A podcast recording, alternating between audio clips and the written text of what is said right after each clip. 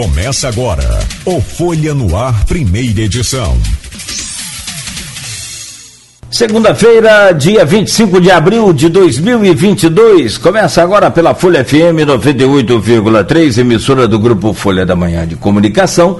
Mais um Folha no Ar ao vivo. Deixa eu trazer o um bom dia aqui do Tito Inojosa, que é o presidente da Asflucan, e pela primeira vez aqui no, no Folha no Ar fala sobre esse novo desafio que é a vice-presidência de uma das mais importantes federações aí do país, que é a Federação dos Plantadores de Cana do Brasil. Ô Tito, bom dia, seja bem-vindo aqui ao nosso Folha no Ar, é sempre bom tê-lo conosco, e para falar do, do, da nossa vocação, que é a agricultura e do setor né, sucro energético, sucro alcooleiro, do setor canavieiro. Bom dia, Tito.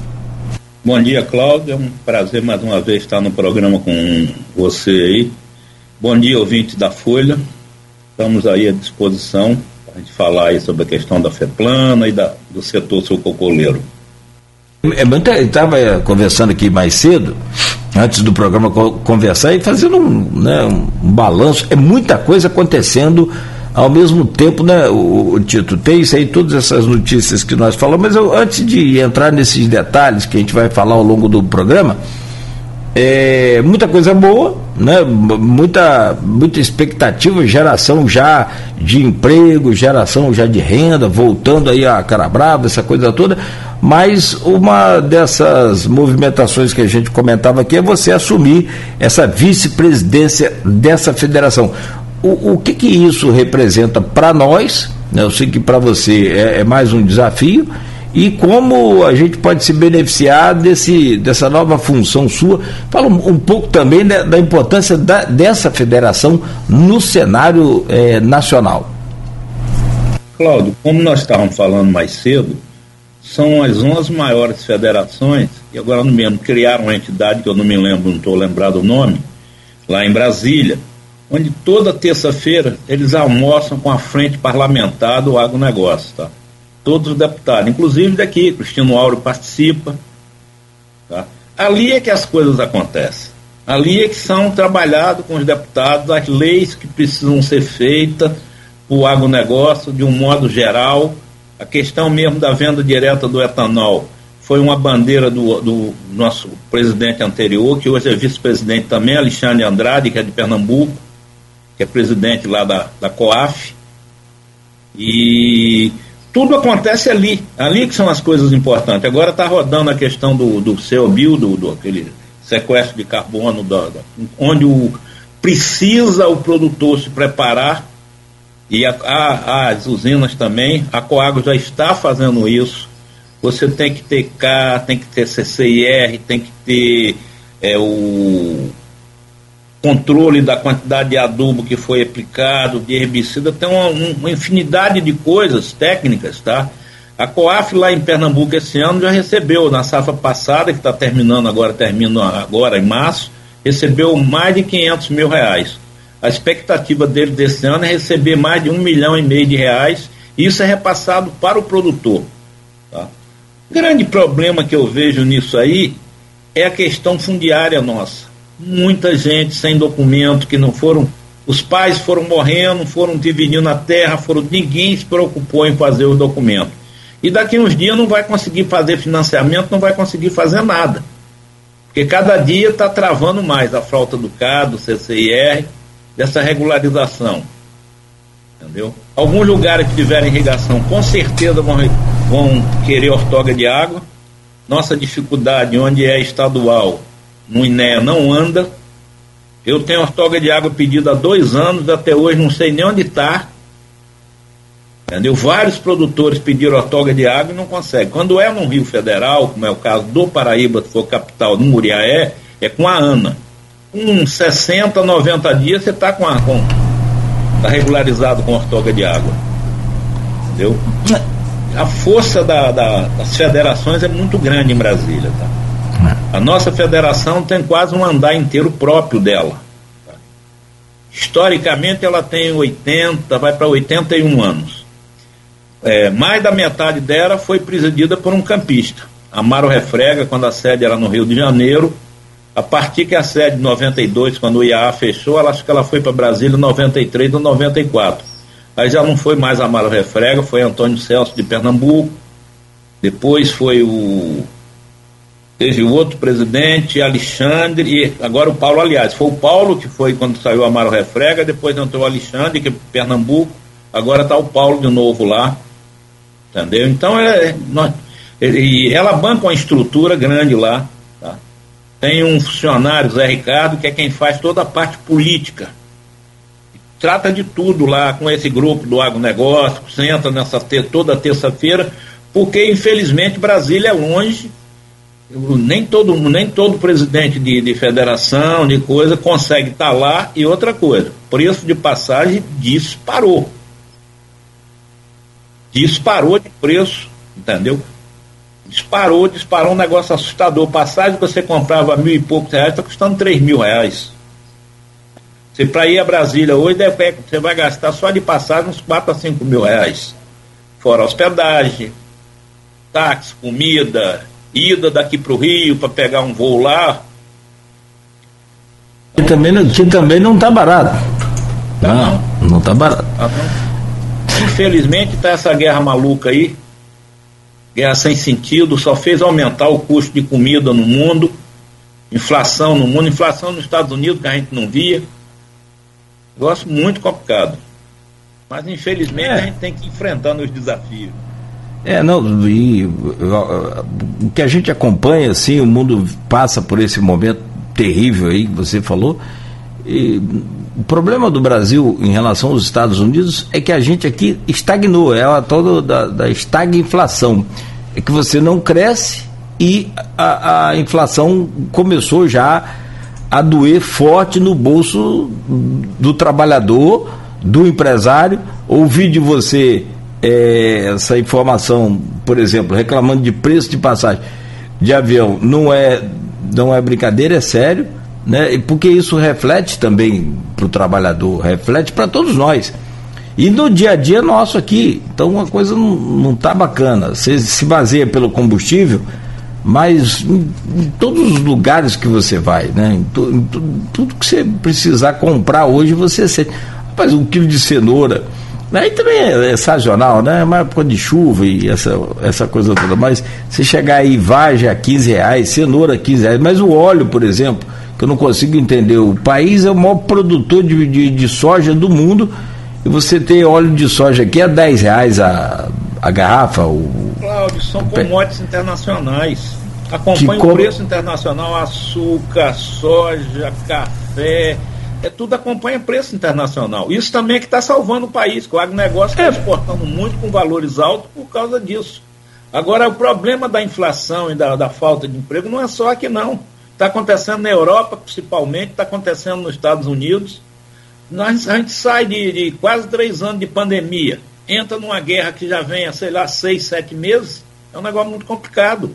Antigamente tinha Conab, existe a Conab ainda, mas não é utilizada mais. Eu não entendo mais por que, que o, o, o governo mudou essa política. Porque a Conab você... era para fazer o preço mínimo. Não está precisando de preço mínimo, a Conab existe.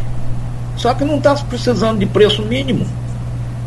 A Conab era para você tentar fazer um controle de preço, não pegava o açúcar, né? nem a cana. Né? né cara? Mas na soja, nas outras coisas, era para você ter um preço Arroz, mínimo é. para o produtor sobreviver. A finalidade da Coagro era essa, da Conab era essa. E ela ia estocar no período do preço baixo e depois ela vendia por um preço mais barato. Era isso que poderia acontecer agora, venderia num preço mais barato também, né, para pelo menos. O problema é que está muito alto, né? Qualquer coisa. Está muito alto. O volume de recursos é muito alto. É, enquanto o barril de petróleo estiver acima dos 100 dólares aí, não tem conversa. Enquanto não acabar essa guerra, não basta disso. Também. E um complicador. Fortalecendo é. Os biocombustíveis, tá? Cada vez eles estão vendo a importância dos biocombustíveis, Sim. que ninguém dava importância, só reclamava que estava caro, que estava. Então, cada vez estão dando mais valor ao biocombustível. Entendeu? Então voltar a falar. Ah. Um carro elétrico aí com cédula, é. cédula de etanol, isso já começou no Japão, já tem várias fábricas, inclusive junto com a Unicamp em São Paulo, desenvolvendo. Entendeu? Então Sim. tem que arrumar soluções para sair da dependência do petróleo, que não é fácil. Não é fácil. É, você já tem uma mudança pra, de, de comércio também muito forte, que é a, a, venda de moto, que cresceu muito nos últimos dois anos, enquanto que a venda de automóveis caiu, pelo menos carro zero caiu muito. Né? Carro a, a, a gasolina, então, minha nossa. Você já tem bicicleta elétrica, já tem moto elétrica, carro elétrico. A realidade do carro elétrico está bem mais próximo do que muita gente imagina, né? Muito mais. Falando da federação, voltando a, a, falar da federação, você falou que ela é uma das 11 mais importantes. E aí você citou o Ricardinho, que faz todo o lobby político. Por exemplo, Zé Ricardo, Zé Ricardo perdão. É... Ele não faz só o lobby, ele faz o trabalho técnico da federação. É mandado as coisas para ele, ele que tem um contato dentro do Ministério da Agricultura. Pra você tem uma ideia, no dia da posse lá, estava o Ricardo Salles, ex-ministro do Meio Ambiente, estava o ministro de Turismo, Estava um ministro da Agricultura que está assumindo, agora não fugiu o nome dele, que está assumindo no lugar da Maria Tereza. Entendeu? E um outro, é mais outro, outro representante de outros ministérios no almoço. Então é, é uma, uma federação muito articulada em Brasília. Muito articulada para tentar ir resolvendo os problemas. Tem diversos problemas. Agora mesmo está o pessoal do, do sul da Bahia lá com problema do, a prefeitura lá botou uma supertaxação em cima do serviço de máquina, de tudo. A federação está tentando, de alguma forma, ver como é que pode ajudar. Isso está prejudicando muitos produtores lá, no sul da Bahia. Exatamente Canavieira. Caravelas, Canavieira não, Caravelas. Entendeu? Então são problemas que a federação entra para tentar defender. Tá? Estamos brigando com essa questão das taxas das, das, das associações entendeu? Tentando de alguma forma é, regularizar melhor, que tem juiz com dúvida, entendeu? Tem juiz com dúvida com relação às taxas, tá? Que é uma coisa importante, quem mantém a fé plana, quem mantém as associações, são as taxas dos fornecedores de cana. Eles terem representação. Se não tiver isso, é complicado. Não, a, a, a federação e as associações são engrenagens fundamentais.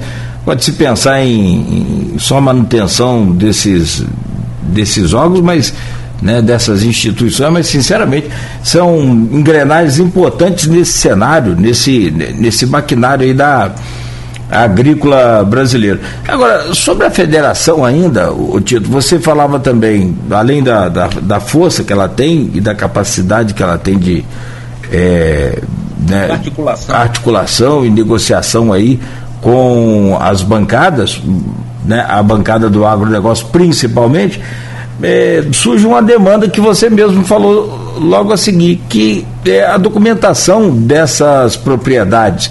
Você tem uh, quase que 100%, não sei 100%, mas bem acima de 90% dos pequenos agricultores não tem nenhum documento quase que oficial. Até recentemente a gente conversava aqui com o secretário de Agricultura de São Francisco para você fazer aí uma nota fiscal né, de, eletrônica. eletrônica, um MEI, por exemplo, de um, de um produtor desse é uma dificuldade gigantesca.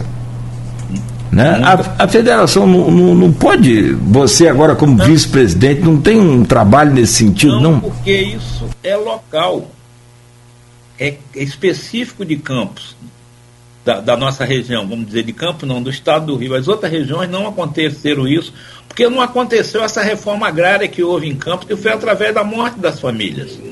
Então foram dividindo, fulano fica com um pedaço aqui, o outro aqui, o outro aqui, não se preocuparam de documentar. Porque lá no passado você não precisava de documentação nenhuma, você pegava financiamento, fazia tudo.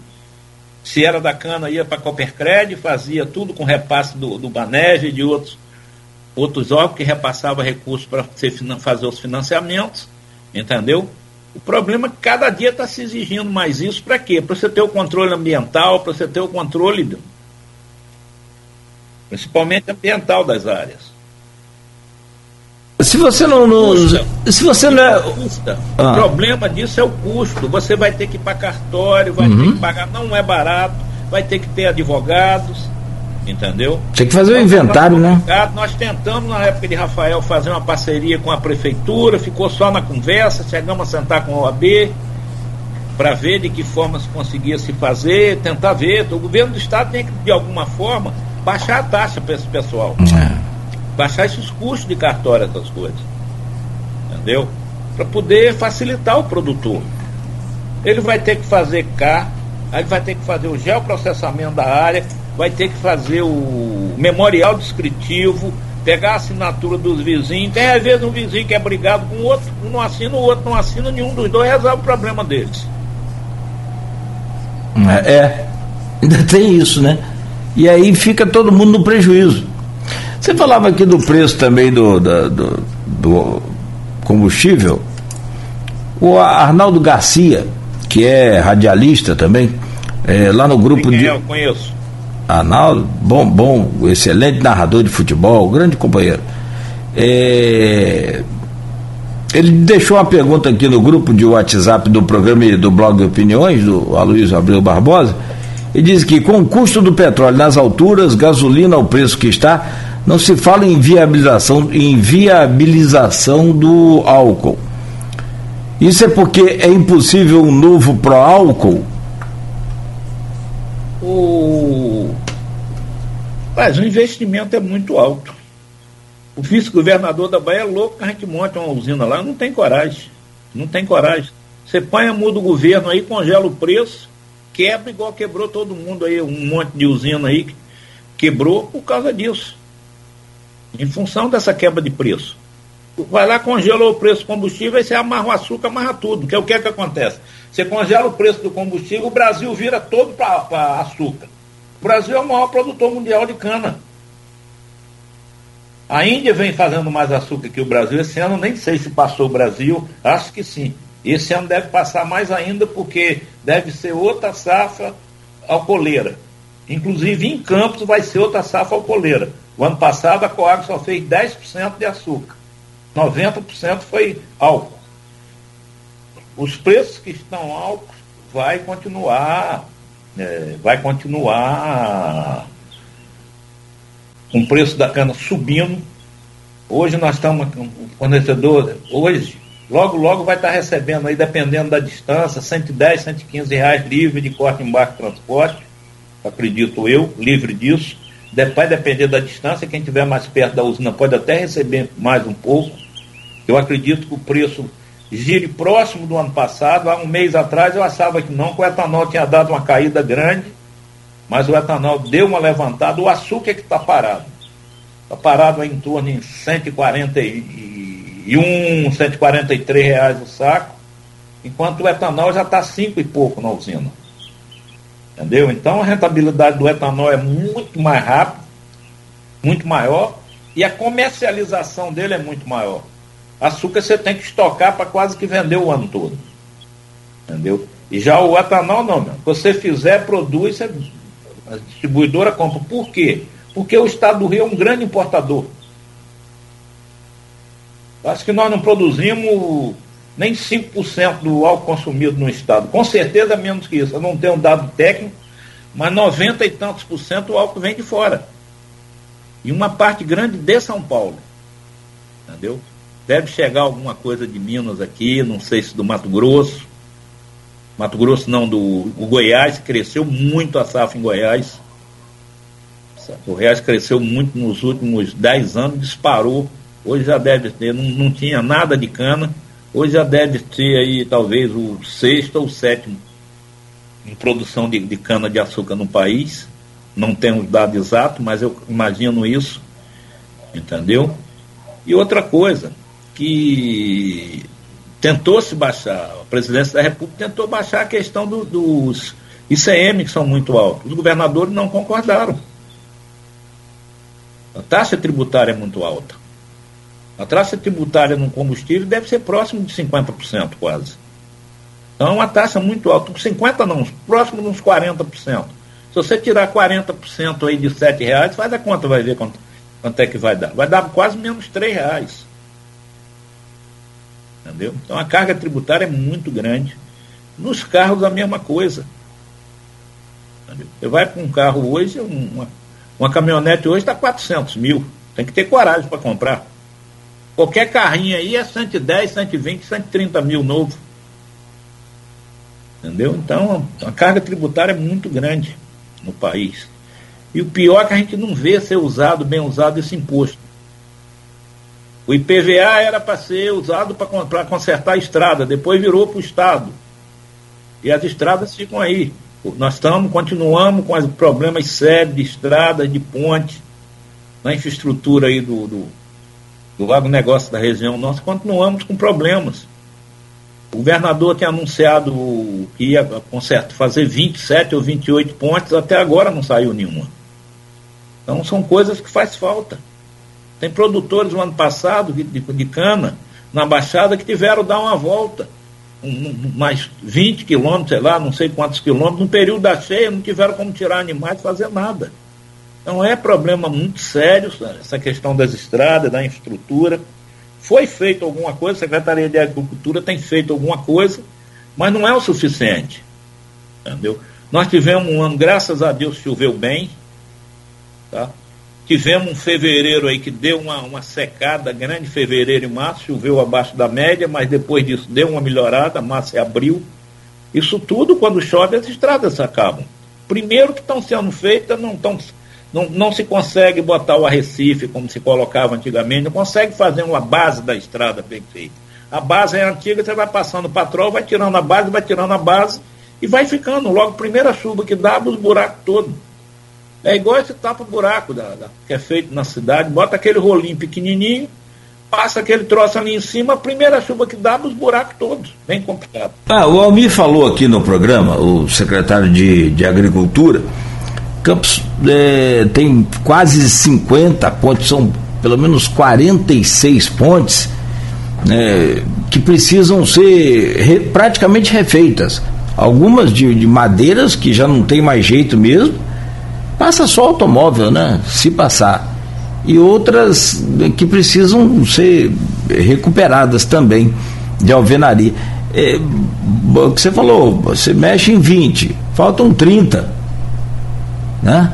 É muito grande a, a extensão territorial. São, acho que são, se eu não estou enganado, são perto de 5 mil quilômetros de, de estrada. De estrada, é. é por aí, por aí. Você fala em recuperar 100 quilômetros, 200 quilômetros, é muita coisa de trabalho, mas num mundo de 5, num universo de 5 mil quilômetros, né, muita gente não fica atendida. E aquilo que você falou, se não, não for é, com uma, uma, estrutura firme, primeira chuva que dá, Saindo, né? vai embora. É, vai embora. Não sei se você está sabendo, está saindo as emendas parlamentares. Né? Sim, sim. Cristino e sim. Clarissa, não sei, através do CIDENF, já foi licitado, já tem rolo que está chegando, já tem uma escavadeira hidráulica. Dava ser, deve estar tá sendo licitado hoje a, uma long reach. Tá? Essa long reach, nós já estamos fazendo um convênio com o CIDEF para a gente administrar a long reach, que a gente entraria com outra máquina nos canais da Baixada entendeu? Nós estamos preparando uma reta pequena, uma flutuante, para a gente ver se vê, consegue resolver, amenizar o problema nos canais que a máquina não pode ir lá dentro dele. Então, essa, essa reta escavadeira pequena nós estamos montando, acredito que mais 15 dias esteve pronto para a gente fazer, testar. Se funcionar, nós vamos tentar botar a long reach nossa com flutuante. Porque estamos aí aguardando a licitação do INE de 6 milhões, que não sai nunca. Era para sair em janeiro, em fevereiro, em março e abril, para limpar lá o Durinho da Valeta. Entendeu? Lá o Durinho da Valeta, para você ter uma ideia, há 10 ou 12 anos atrás, ele tinha uma área de 120 hectares. Hoje o mato tomou conta, a área dele está em 20 ou 30 hectares. Perdeu aí 70% para a vegetação. E parte da causa disso é os esgotos dentro dos canais. É outro problema sério, continua é. sendo esgoto dentro dos canais. Não, nós vamos, vamos entrar nesse assunto dos canais, mas tem uma pergunta aqui no, no Face também, tem um interagir aqui, deixa eu ver se eu abro o Face por aqui, para que a gente faça. Antes, tem uma. Quem assume o, o, o Ministério da Agricultura no lugar da Tereza Cristina, que na minha opinião, acho que. É de... o secretário dela. É o secretário, é o Marcos, Marcos Montes. Acho que é. Marcos Montes, ele já assumiu o ministério no lugar Dizem da é Tereza. É bom, não conheço. Dizem que é muito bom. Conheci, quer dizer, vi lá no almoço, mas com 70, 80 pessoas você não consegue. Agora, a Tereza Cristina, na minha opinião, como ministra da, da Agricultura desse governo aí, foi a maior de todos os foi, tempos, uma das maiores de todos os tempos. Foi um dos melhores quadros que eu vi nesse, nesse, nesse governo, foi. talvez nos últimos. O Tarcísio também, ministro da Infraestrutura, muito, muito popular, muito trabalhador o também. O ambiente também era bom, tá? O nego detonou o cara, mas o cara é bom. Tá, o... Ah, não, mas o, o Salles, ó, você desculpa, no, no, no, o que eu conheço do Salles e o que a gente viu do Salles, não dá para dizer que ele é bom, o, Tito. O homem que queria abrir a porteira para passar a boiada, o Tito. Você desculpa, discordar do senhor, mas ele é bem preparado, rapaz. Se você conversar com ele, você vai ver. Eu conversei com ele, tá?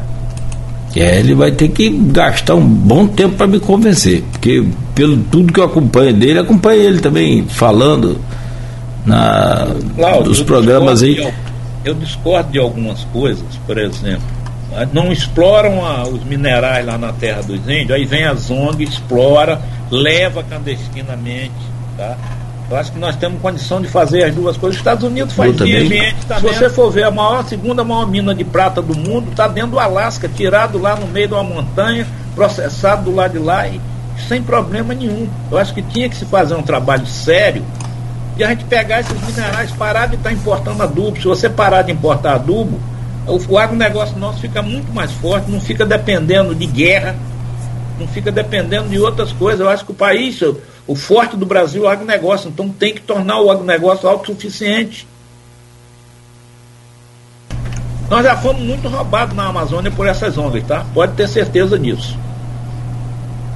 É, isso é, um, é uma discussão de, de, de uma semana, a gente sabe é. disso. É. Mas eu, eu, eu, sinceramente, a gente tem um ponto de vista diferente sobre o Salles, né? É, e ele tem, deixou aí um legado muito ruim, principalmente com, a, com relação à, à preservação. É, o, o Joe Biden falou esse final de semana que os próprios Estados Unidos tinham que recompensar o Brasil de alguma forma é, para preservação, né? porque o, os Estados Unidos altamente industrializado, né? e aí desmatou para se industrializar. Meu amigo, os Estados Unidos ainda tem mato, ainda tem áreas preservadas grandes no Alasca, em outro lugar, e a Europa, que desmatou que tudo, desmatou não tem tudo. mata nenhuma. É. E a Europa, alguém tem que pagar essa conta. Isso começou com sequestro de carbono, começou se pagando, depois parou. Entendeu? Eu acho que alguém tem que pagar essa conta. A própria indústria do petróleo tem que pagar parte dessa conta, que é a grande poluidora. Sim. Bom, tá a pergunta aqui do Renato Carvalho de Oliveira no, no Face. Ele diz aqui: bom dia a todos. É impressionante, toda vez que o petróleo sobe e aumenta a gasolina, o álcool sobe junto. Parece ser feito de petróleo. É, nunca aquela conta do, de 70% é vantajoso para o álcool. Com os aumentos constantes do petróleo, não era hora do álcool brilhar com os preços mais baixos? Pergunta aqui o Renato Carvalho. Renato, o problema quando está alto é onde as usinas conseguem tirar o prejuízo. Quando você segura, o preço ficou lá embaixo, que quebrou todo mundo aí, quebrou mais de 80 usinas no Brasil. Não foi só em Campos, não. Então é difícil. Eu acho que tinha que ter um paliativo. Que o IAA fazia isso. Acabou o IAA, acabou tudo. Infelizmente, hoje é mercado internacional. Se você baixar o preço do, de, de mais aqui, complica. Tá? Complica. O americano está aumentando a mistura de álcool dele no combustível. Aí você não vê que na gasolina, o álcool que está 70% mais barato, vamos fazer para trabalhar por aí, você enfia ele na gasolina e a distribuidora ganha 100% dessa diferença. O volume de álcool anidro é muito grande nos combustíveis. O Brasil está tá botando 30%. Se você imaginar 30% do consumo brasileiro de gasolina, vê os 30% do álcool lá, quando as usinas recebem bem menos. Entendeu? Então uma coisa tem que equilibrar a outra. Se os produtores de campo estão se levantando, é porque os preços melhoraram de dois anos para cá. Porque antes nós ficamos trabalhando no vermelho. Eu vou quatro, cinco, seis anos aí trabalhando no vermelho. Produtor desanimado, não cuidando das lavouras, largando tudo abandonado, botando boi no meio do mato. Então isso é, um, é uma questão de, de mercado, infelizmente. O óleo de soja hoje é mercado, é tudo mercado internacional. Inclusive o álcool. O álcool, os Estados Unidos produz mais álcool que o Brasil. E bota álcool aqui, vem álcool americano para o Nordeste. Todo ano vem álcool americano para o Nordeste brasileiro. Talvez poucas pessoas saibam disso. Eu não tenho números, mas posso procurar os dados de, de importação de álcool. Entendeu? E o que é que acontece? Por exemplo, o açúcar na Índia é altamente subsidiado. Nós temos que concorrer com isso, altamente subsidiado. Lá, como os produtores são pequenos, tipo a nossa região aqui, eles são altamente subsidiados. Há seis ou sete anos atrás, não me lembro quanto tempo, enquanto a tonelada de cana aqui estava 60 reais, eles estavam recebendo do governo lá 170 reais por uma tonelada de cana. Então eles bancam isso. Eles bancam isso para não, não enfraquecer a economia do pequeno lá. Entendeu? São políticas que têm que ser feitas para poder se chegar a um denominador comum de baixo preço de alguma coisa. E continuo falando, o problema também é o imposto. E você tirar aí 30%, 40% que tem de imposto, o preço do combustível seria outro. Tá? Você falou em IAA, deixa eu aproveitar a pergunta do, do João Siqueira que está acompanhando a gente, deixou lá no blog, no, no, no, WhatsApp, no grupo de WhatsApp, duas perguntas para o senhor. É, gostaria de saber como foi a, a importância da para Campos do IAA, né, com a presidência do Evaldo Inojosa. E como, como podemos trazer o acervo do IAA para Campos que está no Joaquim Nabuco, no Rio de Janeiro? É, primeiro lugar, eu acho que papai sempre tentou fazer uma coisa que era para defender os produtores, tá? Os produtores, seja fornecedor de cana, seja usineiro, procurar fazer alguma coisa que fosse justa, tá? O IAA dava cota, ninguém podia produzir demais. Tinha fiscalização, que não acontece isso que está acontecendo com a Canabrava aí. Tinha fiscalização do IAA que multava, que punia. O IAA tinha uma verba social nas usinas e na, na, na, nas associações, que era o caso dos plantadores de cana, que é da, é, era da Asflucan na época, hoje nós estamos com CNPJ separado, continua sendo do fornecedor de cana, mas na época havia muito dinheiro, muito recurso do que foi feito aí, foi com isso. Nas usinas tinha uma parte de assistente social, onde você pagava operações, é, faculdades, serviço odontológico, serviço médico, um monte de óculos, um monte de coisa que era feita através dessas verbas sociais do IAA. IAA se preocupava com isso. Controlava o preço, contratava a Fundação Getúlio Vargas para fazer preço para cada região, então era um preço mais justo. Papai contratou a Fundação Getúlio Vargas. Ela vinha em cada região, levantava, o preço era de cada região do Brasil. São Paulo começou a chiar porque ele queria engolir o mercado. E mesmo sem o IAA não conseguiram engolir. Mas a ideia foi essa, mais do, do, do IAA.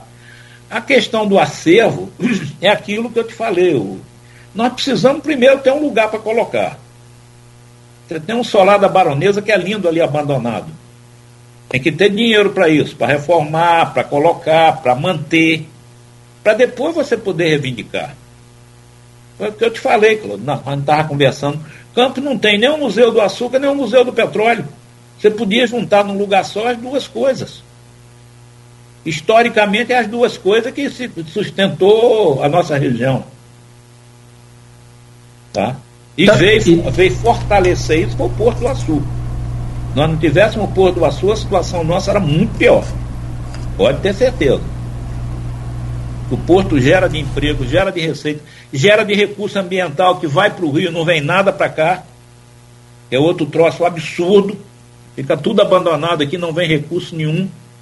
Entendeu? Porque nós não temos força política para brigar para isso, infelizmente. Não sei se eu respondi bem a pergunta Sim. de João. É.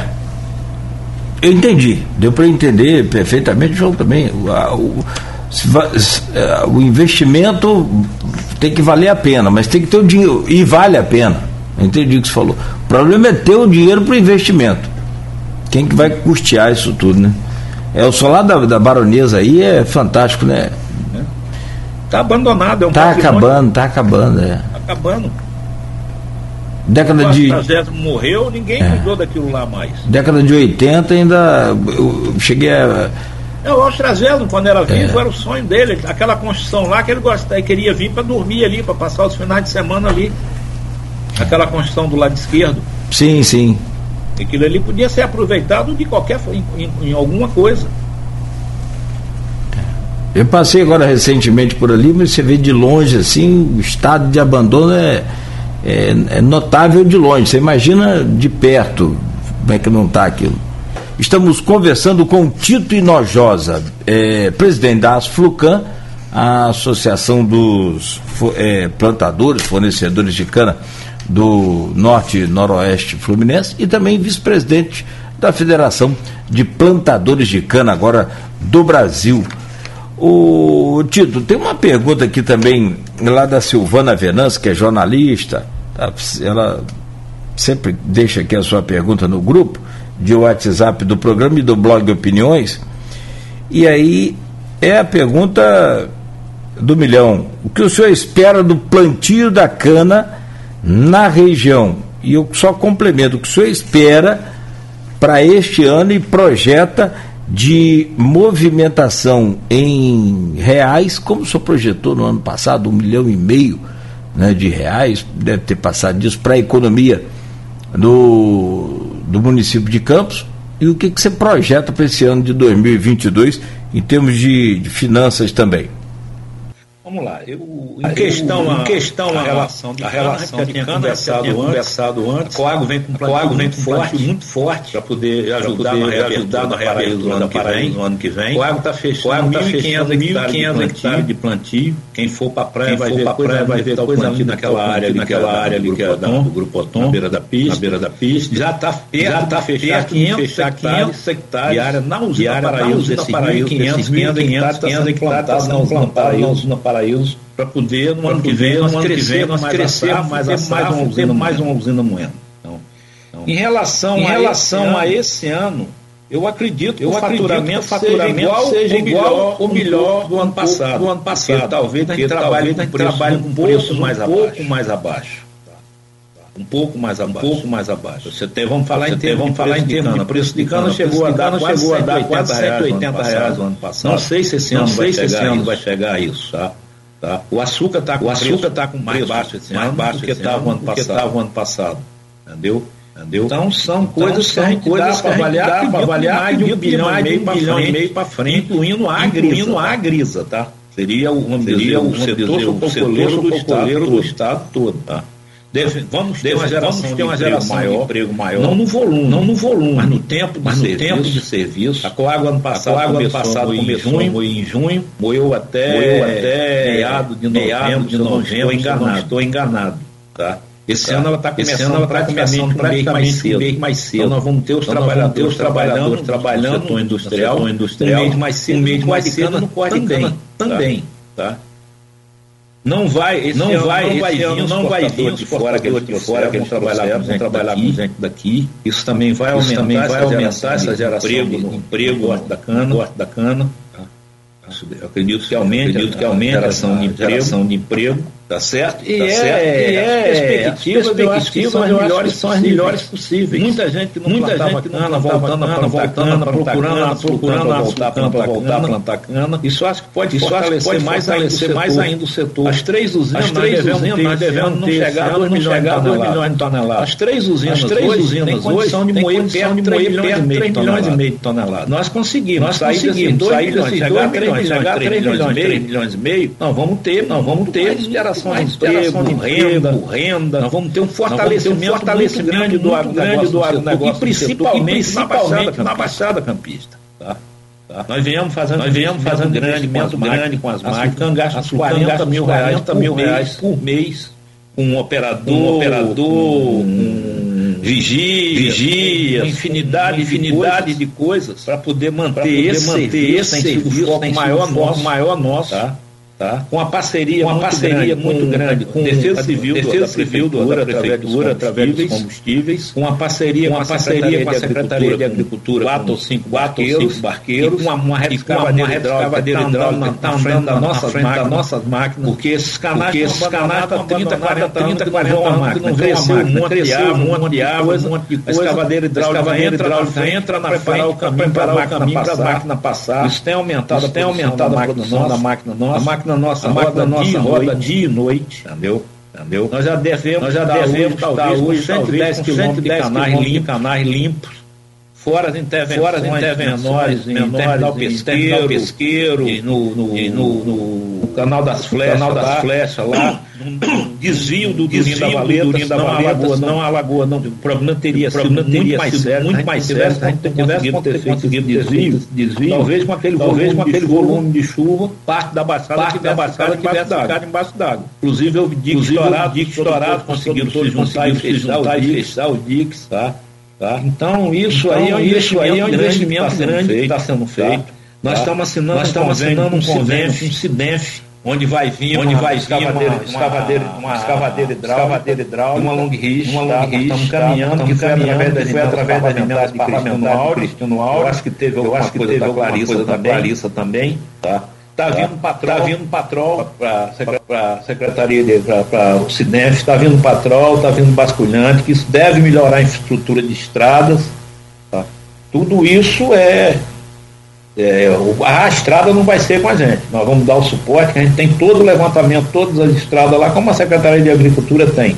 Se eles precisarem de algum suporte, nós estamos juntos aí nisso aí. Entendeu? Estamos juntos com o Sindicato Rural, com o Bartolo lá nas coisas, nas intervenções. Agora mesmo estamos fazendo a intervenção lá no terminal do Canal das Flechas. Entendeu? O Sindicato Rural comprou um equipamento aí para fazer vaquinha para conseguir pagar em torno de 20 mil reais para abrir seis comportas. Dessas seis comportas nós vamos ter que gastar 2 mil reais em cada um para recuperar o sistema hidráulico de cada um que está estourando mangueira, jogando óleo fora. Então você não consegue ter um controle do, do nível da lagoa. A partir do momento que você conseguir ter um controle do nível da lagoa, nós vamos atender os produtores de baixo e os produtores de cima. Fico, fica o produtor de baixo seco e lá de cima embaixo d'água. Nós devemos ter perdido uns 30 mil hectares de terra. Perdido aí na Baixada. Nós precisamos recuperar isso. Nós precisamos recuperar, tem diversos produtores que no sufoco, botando, pagando óleo diesel, botando bomba, pagando energia elétrica para tirar água e os custos hoje de produção não permitem isso com o custo que está combustível. É difícil você produzir. Adubo disparou de preço. Herbicida disparou de preço. Para você ter uma ideia, o, o glifosato, que é o Randap, mais conhecido como Randap, saiu de 20 reais para 130, 140 reais o litro. Isso em seis meses.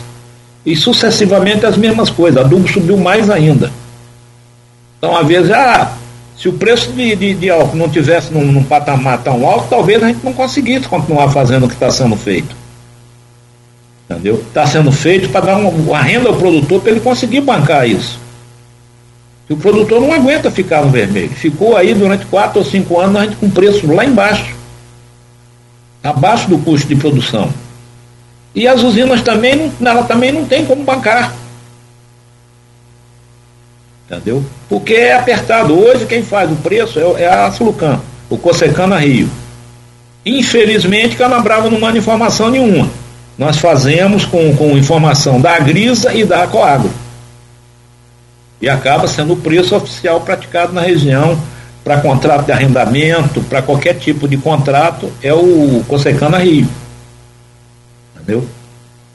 Nós tivemos que fazer que antes a universidade fazia. Pararam de pagar a universidade, era Universidade Federal, tanto que era chamado Preço FAPU, que é a fundação lá. Infelizmente não se houve pagamento, se chegou a um acordo e a Flucam passou a fazer o preço. Tá? E tem mais infinidade de coisas. Eu acho, acredito muito tá, nessa, nessa próxima safra. Acho que nós vamos ter uma safra muito boa o ano passado nós tivemos muita chuva em novembro, atrapalhou um pouquinho o final da safra. Mas ajudou. Você perde num canto, mas ganha no outro, que aumenta a safra do outro ano. Nós vamos torcer que tenha chuva normais esse ano. Tá? Não precisa nem ser o ano passado. Não precisa nem ser o ano passado. E continua a minha preocupação com os diques. Tá? questão do dique ali nos Arias, a questão do próprio dique lá de Marcelo, que eles consertaram, o dique continua vazando água quando enche, entendeu? Esse dique está abandonado há bastante tempo. Na margem esquerda, lá onde está João Siqueira, o pessoal lá, eles têm muito problema lá também. A máquina nossa deu um socorro lá, deu uma ajuda, fez uma parte. Mas uma andorinha só não faz verão, né? Uma máquina só não consegue fazer atender todos os produtores. Entendeu? Então estou muito preocupado com, com o dique ali dos Arios. O dique ali está bem comido nos Arios. Aquilo ali, se estourar, pode botar a cidade embaixo d'água. Parte da cidade. Jockey, Novo Jockey, aqueles condomínios que tem por ali, está arriscado grande parte deles ficar embaixo d'água. Então são coisas sérias. Tá? Tem a questão do dique de Três Vendas, que já é uma novela é uma questão do, do, do DIC Santa Bárbara, lá indo para Santa Bárbara, em Oteiro. Risco grande de botar toda a população de Oteiro embaixo d'água. Pior do que de Três Vendas, porque lá se estourar não tem como você segurar na frente. Já estourou uma vez e botou um. Teve lugar que botou dois metros d'água, com uma correnteza doida. Entendeu? Então, essas coisas que a gente fica preocupado. É uma preocupação grande. A gente tentando se articular politicamente para ver se a gente vai a Brasília buscar recurso federal através do deputado Cristino Auro, estamos conversando para ver de que forma a gente vai buscar esses recursos para tentar amenizar os problemas, resolver alguns lugares para sair diminuindo os problemas. Entendeu? O trabalho do comitê é muito importante, mas infelizmente a gente manda carta, manda tudo e os recursos do INE não chegam e tem muito dinheiro parado, tá? Tem muito dinheiro parado. Parece que tem 190 milhões ou 200 milhões parado de dinheiro de recurso ambiental, que parte grande foi do porto aqui, da cobrança de água nossa, mas infelizmente a gente não consegue chegar nesses recursos. Você falou em, em, em vários assuntos, inclusive já tocou no assunto aí do, do próximo bloco, que a gente quer aprofundar um pouco mais no, no final do programa, que são os canais e essa demanda que a gente até conversava recentemente sobre o Eduardo Crispo ter assumido lá, mas daqui a pouco a gente volta a falar sobre esse assunto.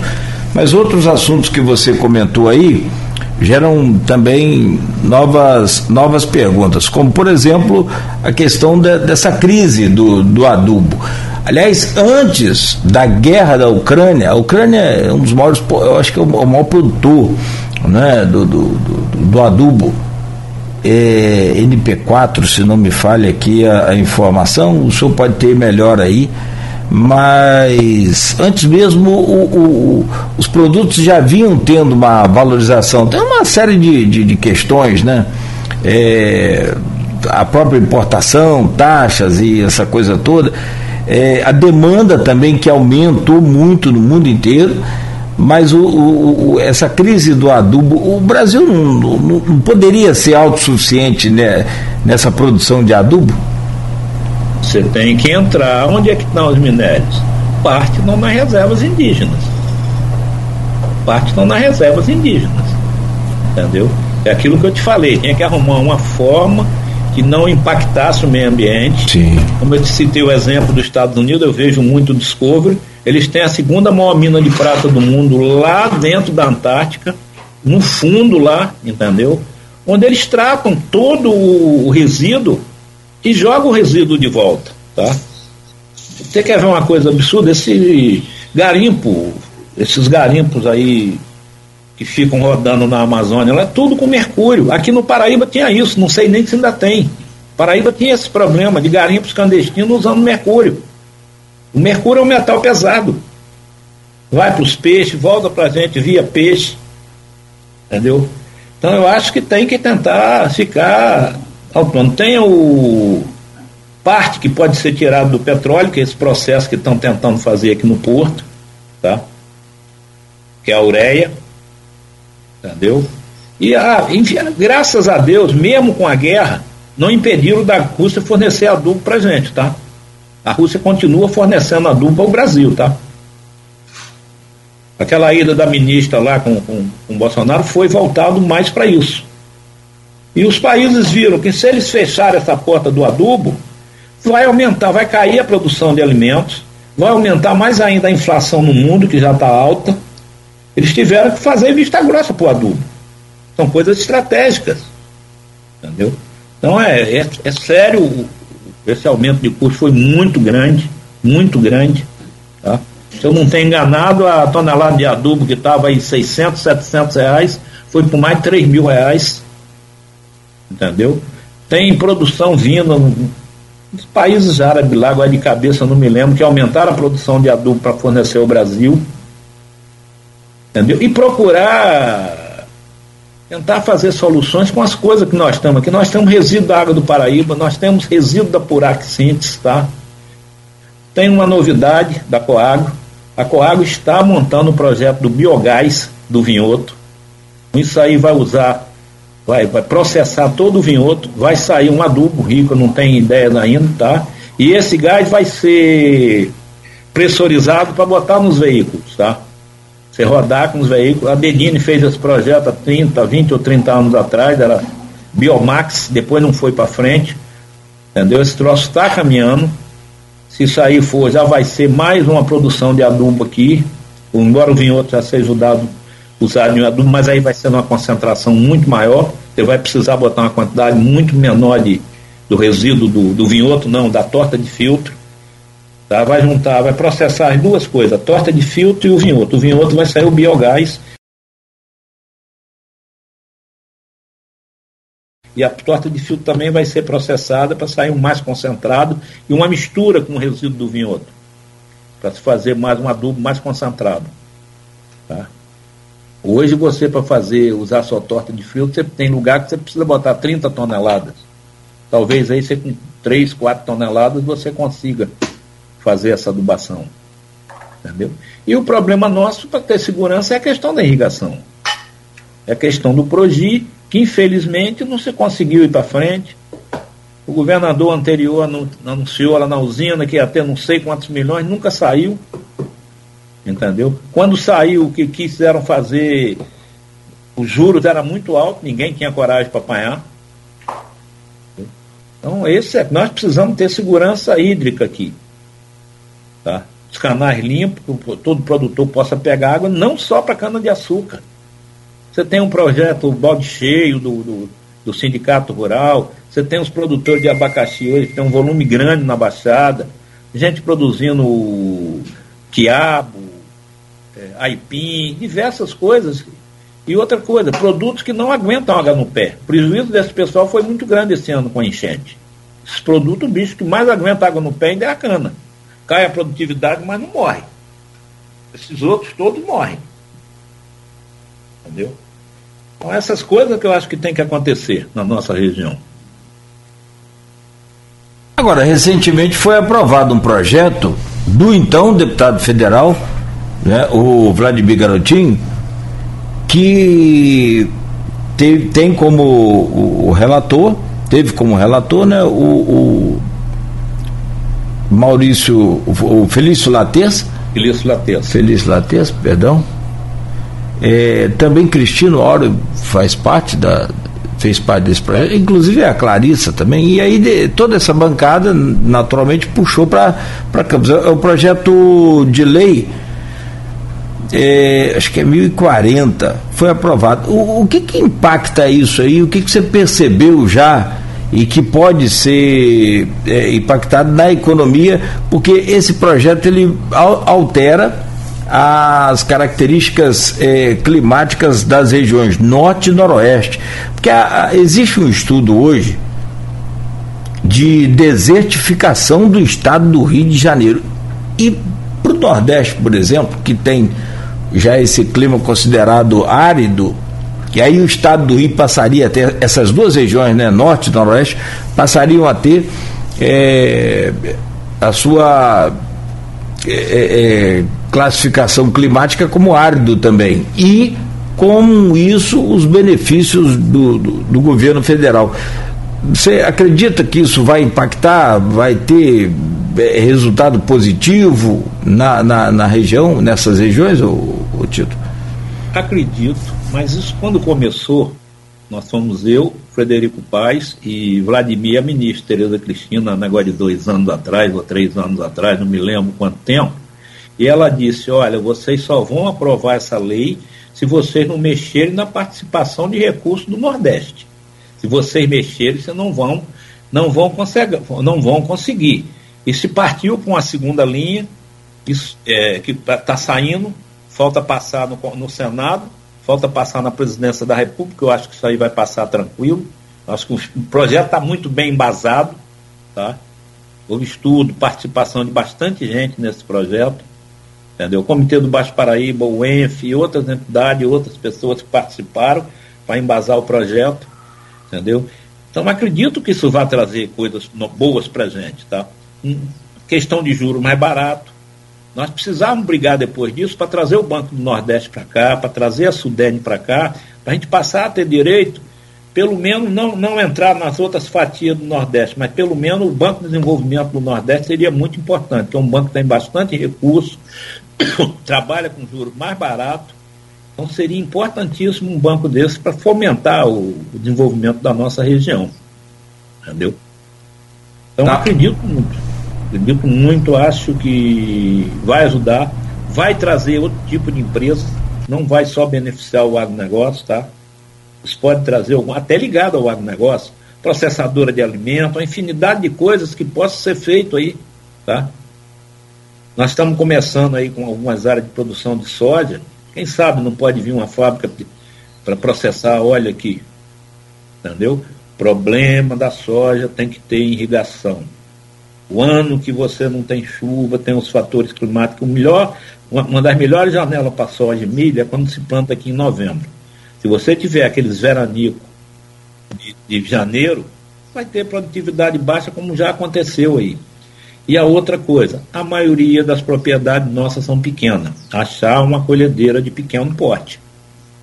Que na cana de açúcar que nós é o, não conseguimos. Que ainda. é o problema da cana também, né? É, é o problema da cana. Nós estamos conversando direto com a empresa de São Paulo, tem uma empresa de São Paulo que se interessou agora, a Colicana.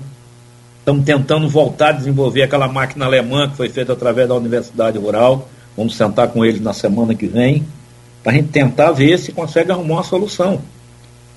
Que é a solução só para aqui, não. Se acontecer para aqui, vai pegar norte do Espírito Santo, vai pegar o Nordeste, vai pegar regiões de produtores menores. São Paulo, os produtores são todos grandes. Então, as máquinas grandes atendem o pessoal de São Paulo. A dificuldade é exatamente isso: arrumar uma máquina que atenda o produtor pequeno. E as grandes, grandes produtoras não têm interesse, porque o volume de venda de máquina é pequeno. Eles estão focados nos grandes, nas grandes áreas. E, infelizmente é assim. É, vai ter uma feira agora, né? Aquela uma das maiores. AgriShow, né? Tá vendo Globo Rural essa semana, ontem, né? Tem trator lá de 4 metros de largura, só a máquina, só o trator, né? Tem mais a, a colhedeira, a plantadeira, então vai embora. Você, se você botar um Fusca de um lado de uma plantadeira, parece que. eu tive, antes da pandemia, eu tive no AgriShow. Esse ano eu não fui, não. Eu tive lá no AgriShow. Lá a feira é muito boa. É gigantesca, né? É. Entendeu? Ah, Nós trouxemos umas coisas para cá, mas que não deu certo, tentar aplicar herbicida com quadriciclo, não ficava, nós não vimos viabilidade. Trouxemos uma máquina de lá de corta-cana que não funcionou aqui na Tapicai. Foi do AgriShow que ela veio, a Mac, Mac Máquina. Entendeu? Fez o que com aquela máquina? É, era só um experimento? Como é que era aquela máquina? vem desenvolvendo essa máquina há três ou quatro anos, mas tinha que ter um trator específico, um redutor específico, segundo ele, foi por isso que não produziu bem. Mas o presidente da, da, da Associação de Sergipe tem uma máquina dessa comprada, ele está se tentando desenvolver ela também. Entendeu? Mas a Sulcan chegou. Do, ah. do, do, cara responsável, que é o ah. Leonel, lá da Mac Máquina São Paulo. Mas a, a Flucan chegou a comprar essa máquina ou foi não, comodata? Não, foi isso? Trouxemos para teste. Hum. Bancamos a despesa de hotel, de, de passagem, tudo é. para vir. Tem investimento. É, porque você pegar um. Assim, olhando de longe, geograficamente a nossa planície era para ter um monte de máquina dessa, né? O problema não está na região, nem a geografia nossa. O problema está justamente na, na nas máquinas, né? Até o desenvolvimento. É. Com certeza. E 2024 acabou, né? Não tem mais queimada, só acidente. 2024, 2024 não vai ter mais queimada. É. Nós não acreditamos que vai, vai conseguir se prorrogar isso, acho que não vai ter mais queimada. Então tem que estar preparado para isso. Tá? E aí, 2024 é ali, né? Que é ali. O agro está procurando se preparar para moer a usina com mais palha. Eles investiram bastante no sistema de, de, de alimentação lá, para tirar a palha, ir com mais palha para a usina, e tirar essa palha. Essa palha vai para o processo de cogeração de caldeira. Entendeu? Que é importante levar a palha, se aproveitar a palha na cogeração. Sim. Você acha viável em um ano e meio Campos não, não queimar mais cana? É. Se não for eu acho que eu acho que lei foi feita para ser cumprida. Com certeza. Se houver um movimento político, pode ser até que consiga se empurrar por mais um ano, dois anos, mas isso não vai poder ficar com ar eterno. Nós estamos correndo atrás aí para tentar ver se a gente arruma uma solução. É, e o mundo está de olho nessa preservação ambiental, essa coisa está cada vez. No Nordeste eles não conseguem botar essa lei, tá? A força política lá do, dos produtores lá é, é forte. Tá? A FEPLAN tem set, representa 70 mil produtores, tá? De cana-de-açúcar. Entendeu? 70 mil, que 70. é a federação que você é vice-presidente. Uhum. É, aqui já foi, né? Representa 70 mil produtores. Agora, o, o, que eu conversava outro dia com o Frederico, há muito tempo, né? É, quando você queima a cana, a cana também diminui a, a, produção da cana, né? Da, da, da sucralose dela, de tudo. É ruim para todo mundo. É ruim para todo mundo. Nós temos que enxergar isso que é ruim. Nós temos que arrumar a tecnologia que resolva isso. Essa é a questão. O ano passado nós trouxemos uma máquina em Pernambuco Tomamos um prejuízo de uns 30 ou 40 mil reais. A máquina cortava a cana bem, mas pegava as pontas da cana jogava tudo misturado no meio da cana. Aí não tem problema. É. Aí a usina rebenta. Porque, ó, aí você vai ter a, dois. É. A, a, ponta da cana é água pura e ela tem uma, uma bactéria que faz inversão no processo industrial. Sim. Então isso não pode ir para a usina. Entendeu? A parada da cana tem que voltar para ficar no campo, tem que vir para a cogeração, tem que dar um destino a ela bom. E o outro problema é que às vezes você bota, corta com a colhedeira, o povo vai lá e mete fogo. Né? Aí mata ah. a soca. Né? Aí mata. Aconteceu diversas vezes aqui, entendeu? Ainda bem que diminuiu o caçador de pré aqui, que era um negócio doido, diminuiu bastante. Entendeu? É isso aí. É. Bom, tem essa tem uma participação aqui do, do falando em, em, crise, nessas alternativas, o que precisa de fato acontecer, voltando lá no, no grupo do WhatsApp, o, a lei, só, só vou corrigir aqui, a lei, o projeto de lei do Vladimir, de Vladimir é de número 1440 e não 1040, como eu citei. Peço desculpas aí pelo, pelo erro, pela troca aqui. E o clima é semiárido e não árido. O Zé Armando semiárido. É semiárido. semiárido. Semiárido. Se for árido, aí já tinha virado deserto. Você sabe que o norte do Espírito Santo é beneficiado com isso. Sim, sim. O professor Almir já falou aqui papai com a gente. Papai não conseguiu na época, papai tinha força com os encontros de açúcar, trazer aquele monte de ministro, não conseguiu incluir o norte fluminense. Fez de tudo para incluir, não conseguiu. A Cooperflu bancava alguns deputados no Nordeste para ter força política e tudo, não conseguiu aprovar. Vamos é. ver como é que vai ser. Sobre o. É, agora na, na, na, na teoria, no papel foi. Né? Vamos torcer para. Vai acontecer, isso aí pode é. ter certeza. É, também depende, é aquilo que você falou. É uma série de, de fatores, né? Você, você ter a lei já é um começo. Mas você ter o benefício daquela lei, por exemplo, como um banco desse, Aí depende uhum. da outra ponta, de quanto você está produ você está produzindo, como é que é a demanda. O cara não vai abrir um banco num, numa região que não produz, que não tem demanda, que a demanda é pequena, né? Ou que você citou aí. Mas agora com o Porto a história muda. Aí já começa a olhar a região com outros olhos. Não, para aí. Com certeza. Né? Você tem ali o, o petróleo, a gente está vivendo uma fase boa de petróleo, que é o pré-sal. Né? Com a. Tem que ver que um dia ele vai acabar. Que também vai. indústrias aqui que mantêm o emprego, mantêm a renda. Você está entendendo? É, Nós já acabamos de passar por isso agora. Foram 20 anos. Foram 20 não, até 2014, né? Foram 14 anos de, de, de, Quem falou aqui uma vez nesse programa foi o. o com o Aloysio, foi o, o, Sérgio Gabriele, foi presidente da Petrobras. Petrobras, né? né? É, e ele falou aqui, ó, o Eldorado de Campos passou. E olha o que está voltando aí. Campos ano passado foi o quinto maior, a, a quinta maior arrecadação de royalties e participações especiais do Estado.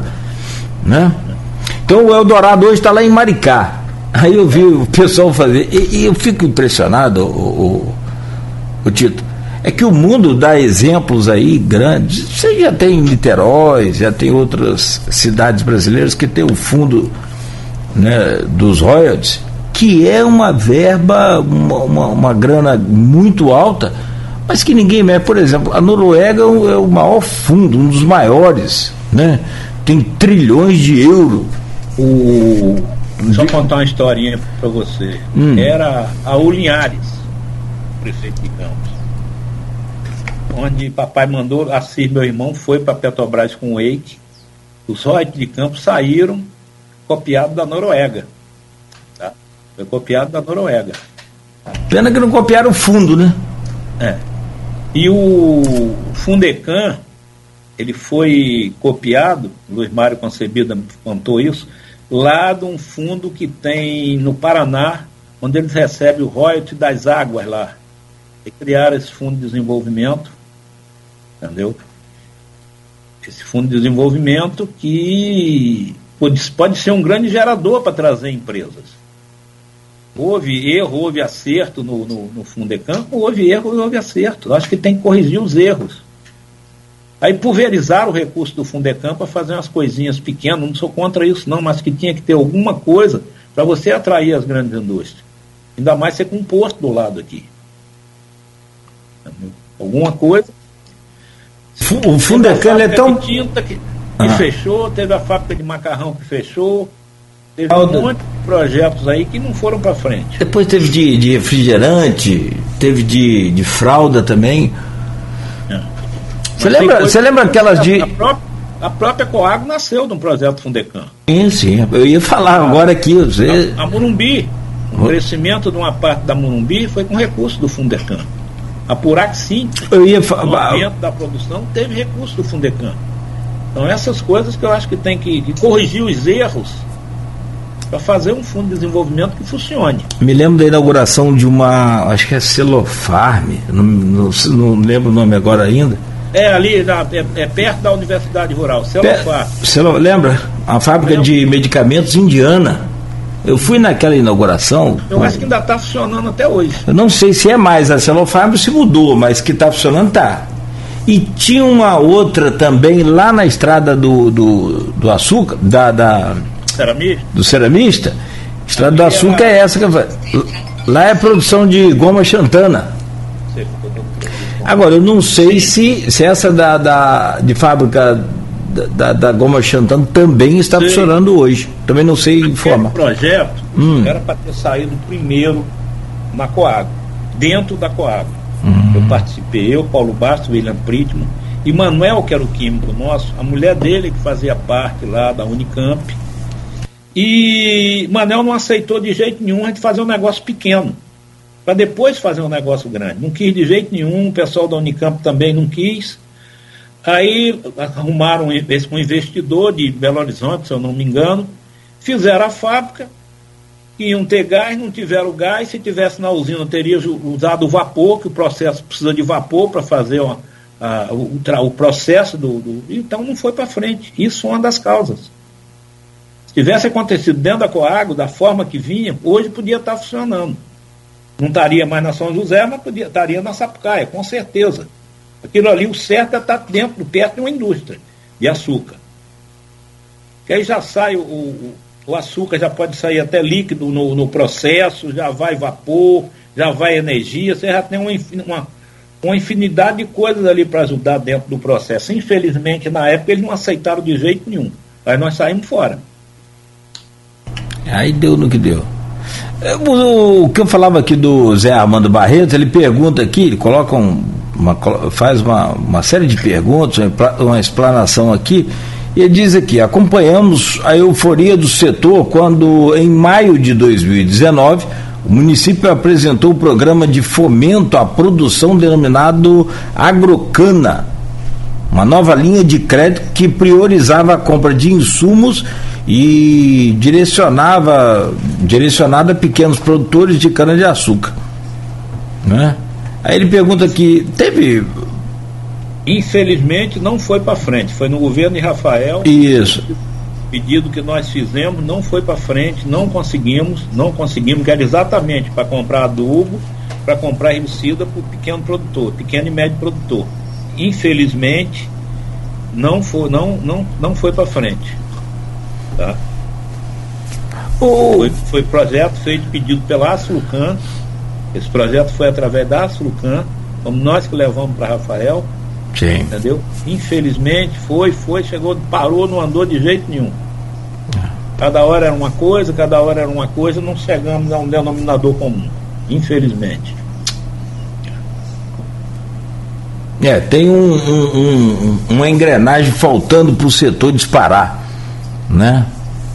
Mas eu, eu, eu fiquei, nós ficamos de falar sobre a usina Paraíso nesse bloco, só para a gente é. fechar, como é que está o andamento? Em que pé está aquele investimento ali que a gente já comentou aqui em outras edições do programa, que tem uma grana boa investida ali, eu acho que chega a 30 milhões, eu não, me lembro mais. Em torno de 30, 30 e poucos milhões. Foram comprados equipamentos fora para trazer, entendeu? A usina está sendo modernizada também algumas coisas, tá? Questão de, de, de, de preparo de cana, outras coisas está sendo modernizado, o investimento está vindo pesado, já tem gente trabalhando direto. Talvez até solte uma fumacinha esse ano, não sei, tá? Talvez até faça algum teste, não sei se vai dar tempo, porque é muito corrido. Usina, pega uma usina que está parada há, três ou, há dois ou três anos, uma usina que já vinha com a crise, não conseguindo fazer manutenção em direito, essas coisas todas atrapalharam, está tendo que ser um processo. Tá? Eu falo sempre uma coisa, usina sem cana é um monte de ferro velho. Tá certo?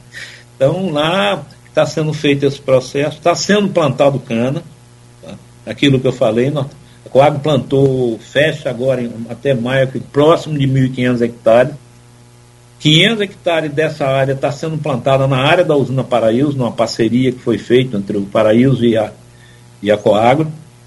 E os mil hectares é a área que foi arrendada do Grupo Otom. E a partir de, de terminando essa fase, a Coagro vai fazer uma frente para ajudar os fornecedores da Baixada a plantar cana. Porque aí terminou as grandes áreas de arrendamento que foi pego vai completar a área da Paraíba e vai começar a ter, já tem gente procurando para querer plantar cana, entendeu? O grande problema do, de você fazer um, pro, um programa desse é que às vezes o cara põe o dinheiro com você, planta cana e bota cana em outro usina, para não pagar. Isso aconteceu muito em Campos. Isso não pode acontecer mais. Entendeu? Tem que ter um negócio que seja as duas partes. Se quer que o setor cresça, tem todas que... as duas partes têm que brigar pelo setor. Tem que amarrar bem, senão. Entendeu? É. É uma briga, entendeu? Que tem que ficar, mas mesmo bem amarrado, o cara não bota, você vai para a justiça, leva 4, 5 anos. Sim. Tá? Sim. Tá? Teve o Fundecana. Tem gente que até hoje não pagou o Fundecana da Coplanta, da Coagro. A Coplanta está tendo que pagar e não com tudo e não consegue receber. E no final quem está pagando a conta é a, é a Coagro, através da Coplanta que é uma cooperativa que foi criada justamente para fazer a parte agrícola. No primeiro projeto que fez, deu um monte de problema. Plantaram o cano em lugar errado, lugar em que tinha risco de inundação, por questões políticas. Entendeu? Então tem que ter um, um, uma parte técnica muito boa. Tem que ter uma assistência técnica muito boa também, para ajudar a acompanhar os produtores nessas plantias. É muita coisa que precisa ser feita. São esses detalhes aí é que acabam, no final da história, deixando o setor do jeito que está. Né? Você vê que o setor tem potência, potencial grande, né? a cidade tem capacidade para isso. A gente vê o esforço aí de vocês na reabertura agora da, da, da, da Paraíso, como você já explicou aí, mas apesar de, de todos os esforços, você tem aquele, é, sabe, aquele redemoinho, né? Você fica naquele redemoinho toda a vida, um, tentando investir para colher, quando colhe, por exemplo, esse exemplo aí já entrega para outra usina que não faz parte da, daquele sistema de investimento, né? Então é, é complicado sim. Você vai para a justiça, não, não resolve, não anda e. Demora, né? É, demora. O tempo passou, você já que faliu, já quebrou, né? Certo. O, o, o, meu caro Tito, eu preciso fazer só um intervalo comercial e a gente fecha o programa falando sobre essa manutenção dos canais. O Eduardo Crespo, que nos deu, inclusive, uma entrevista aqui, falava e a gente apostava, né? Eu até conversava com o senhor ah, antes de, de ele dar essa entrevista aqui, foi com o Arnaldo Neto na bancada aqui com a gente. É, eu, eu mesmo falava, ó, o Eduardo é um cara que conhece muito. Se tem alguém certo, no lugar certo, é Eduardo Crespo. E já foi trocado, né? É, foi divergência política do, do governador com o grupo do, dos garotinhos que inclusive era uma indicação da Clarissa Garotinho, né? Então a gente volta a falar sobre os canais aí agora. Como é que fica? Como é que está o INEA em Campos hoje? Está parado? Está entregue? Como é que está a situação? Próximo bloco, o senhor comenta, e claro, se o INEA está parado, né, os, o, os canais também estão, naturalmente. Bom, meu caro Tito Inojosa, é, tem outra situação que a gente já falou aqui, comentou, mas eu queria só aprofundar um pouco mais e começar falando do Eduardo Crespo. O, o, o, que representou para o setor a saída de Eduardo Crespo, é, que tinha assumido o INEA, acho que há dois meses. E como é que está o INEA hoje? E eu não vou nem perguntar sobre os canais, que eu já sei que eles estão né, em estado de, de, de, de é, é, pre, precário. Então como é que está essa situação dessa saída do, do, do Crespo? Saiu o Eduardo, não veio ninguém, por enquanto não foi nomeado ninguém, tá? É uma pena que o Eduardo já estava, a gente já estava entrosado, vendo as coisas tudo junto, fazendo tudo junto com ele, com o Alain. É uma pena esse afastamento dele aí, entendeu? Ele estava indo ao Rio cobrar as coisas, que precisa que o superintendente do INEC vá ao Rio cobrar as coisas, ele estava sempre no Rio, sempre no Rio cobrar, entendeu? Então precisa cobrar lá, lembrar o INEA. A licitação do Durinho da Valeta, máquina de limpar Rio, e essas coisas todas, que precisa ter alguém que vá lá no Rio. Senão, não esquece, não está falando nada, está tudo certo. Entendeu? Nós precisamos de um superintendente que seja ativo. Isso tá, tem atrapalhado. Tem atrapalhado as outras coisas funcionam normal, onde o INEA participa, que o já era o Alan que fazia, a questão do, do controle do nível de água da lagoa, abre comporta, fecha comporta, essas questões aí já é Alan que faz há bastante tempo, não mudou nada. Agora nós estamos sem superintendente. Tá? Estamos sem superintendente, não sei quem que vai vir. Espero que seja alguém que tenha bom senso, sente, que converse, que veja os problemas, porque se vier gente de fora, então, é ruim porque o cara até aprender a conhecer alguma coisa vai levar um determinado tempo, tá? Com relação à limpeza dos canais, a máquina nossa está no, no, canal de coqueiro, tá? Então, nós tínhamos saído para socorrer outros pontos críticos, voltamos, nós esperamos da ponte de Donana até lá onde, onde junta, lá perto do, do terminal pesqueiro, nós esperamos até dia 10, dia 12, está com ele todo limpo entendeu? Isso já vai ser um alívio grande, é um canal que tem, não, sei se é 14, 15 quilômetros, não me lembro de cabeça quantos quilômetros são. Saindo de lá, nós vamos para São Bento, tirar umas obstruções que estão lá. Infelizmente as máquinas do Limpa Rio tiraram parcialmente, nós vamos limpar lá, deixar limpo.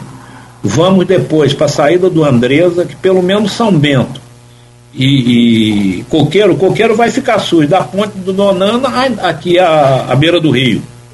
E foi onde passou as máquinas do Limpa Rio, mas está tudo sujo de novo. E nós temos outro canal importante que precisa ser feito, que é o canal de Tocos. Entendeu? Que está também dentro dessa programação aí. E aquilo que eu te falei, nós estamos terminando com a retrinha pequena, com a flutuante. Nós vamos entrar no Durinho da Valeta, não vamos esperar ficar esperando licitação, a gente não sabe quanto tempo sai, se sai.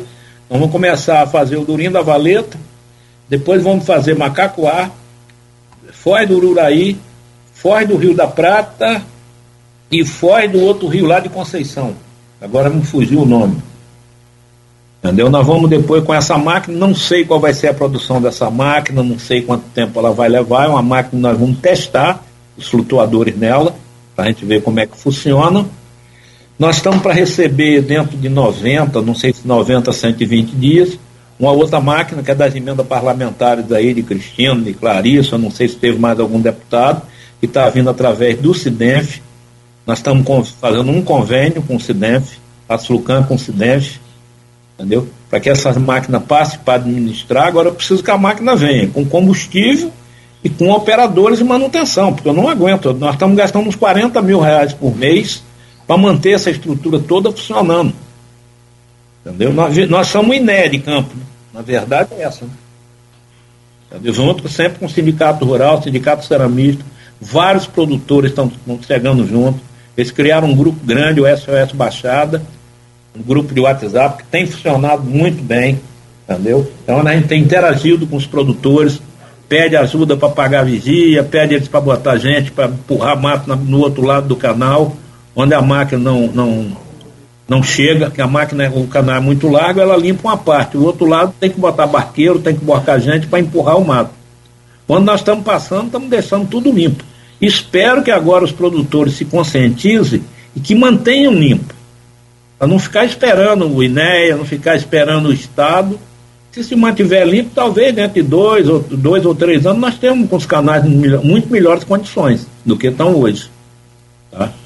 Existe um estudo do Comitê do Baixo Paraíba, que veio com é, que, recurso da ASEVAP, onde estão fazendo um estudo da adução de água nessas comportas do, do, do Paraíba. Tá?